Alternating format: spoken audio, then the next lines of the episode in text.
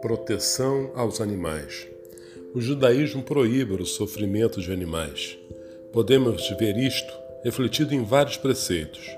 Por exemplo, existe a proibição do tsá balaei raim, provocar um animal causando-lhe sofrimento. Mas nossas leis vão além disso. A Torá nos ensina que o dono do animal deve alimentá-lo e lhe dar de beber antes que o próprio dono tenha sua refeição. As próprias leis da Serritá, o procedimento do abate do animal, sem o qual estamos proibidos de comê-lo, visam causar o mínimo de sofrimento do animal. Uma vez que deixamos claro este ponto, podemos partir para o ponto principal. Tudo o que existe de material neste mundo pode ser elevado para um nível espiritual. Quando recitamos a bênção sobre o alimento e usamos a energia que ele nos fornece para o trabalho divino em nosso dia a dia, estamos o elevando para um nível espiritual. Quando usamos um certo membro de nosso corpo para cumprir uma mitzvah, estamos elevando-o para um nível espiritual.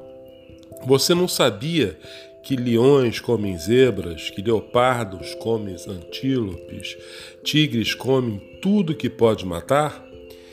E na maioria das vezes os mortos são os indefesos filhotes, os velhos e doentes. Portanto, quem criou estas criaturas e esta ordem na natureza. Se você estiver pensando nos sacrifícios do templo sagrado, lhe pergunto: o que torna os sacrifícios do templo mais cruéis que isso? Na verdade, a crueldade da selva é cruel apenas para os nossos olhos. Para os animais, ela não existe. Como disse o sapo ao rei Davi, Midrash Perek Shirah: Eu tenho uma mitzvah maior que qualquer uma sua. Pois existe um pássaro que vive no pântano e tem fome, e eu me sacrifico para alimentá-lo. Para os animais, ser comido é apenas ser transformado de um ser para o outro, num ciclo interminável de metamorfoses. As folhas se tornam um cervo, o cervo uma pantera, ou num ser humano. A pantera, ou o ser humano, retorna à terra e alimenta as árvores que produzem folhas. E esta é a sua realização, sua mitzvah da vida. A Torá acrescenta outra dimensão, uma dimensão sobrenatural à ordem na natureza. A grama se transforma em vaca. A vaca torna-se parte do ser humano. E o humano desempenha um ato divino. Melhor ainda, a vaca entra diretamente no mundo divino, engolida pelo fogo do altar e consumida pelos anjos, acima que são alimentados, segundo o Kabbalah, pelos sacrifícios no templo. E então aqueles seres angélicos respondem, devolvendo-lhe a vida e santidade a todas as vacas aqui embaixo neste mundo.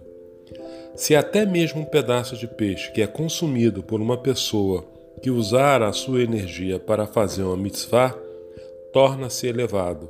Imagine a elevação de um animal que é sacrificado no templo sagrado, o local mais sagrado de todo o mundo. E mais ainda, no caso da vaca vermelha, que é usada para a purificação das pessoas.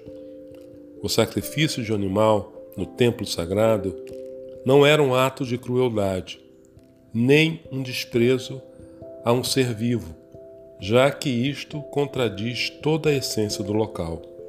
Quando um animal é sacrificado no templo, contribuindo para a purificação das pessoas, este recebe um significado eterno.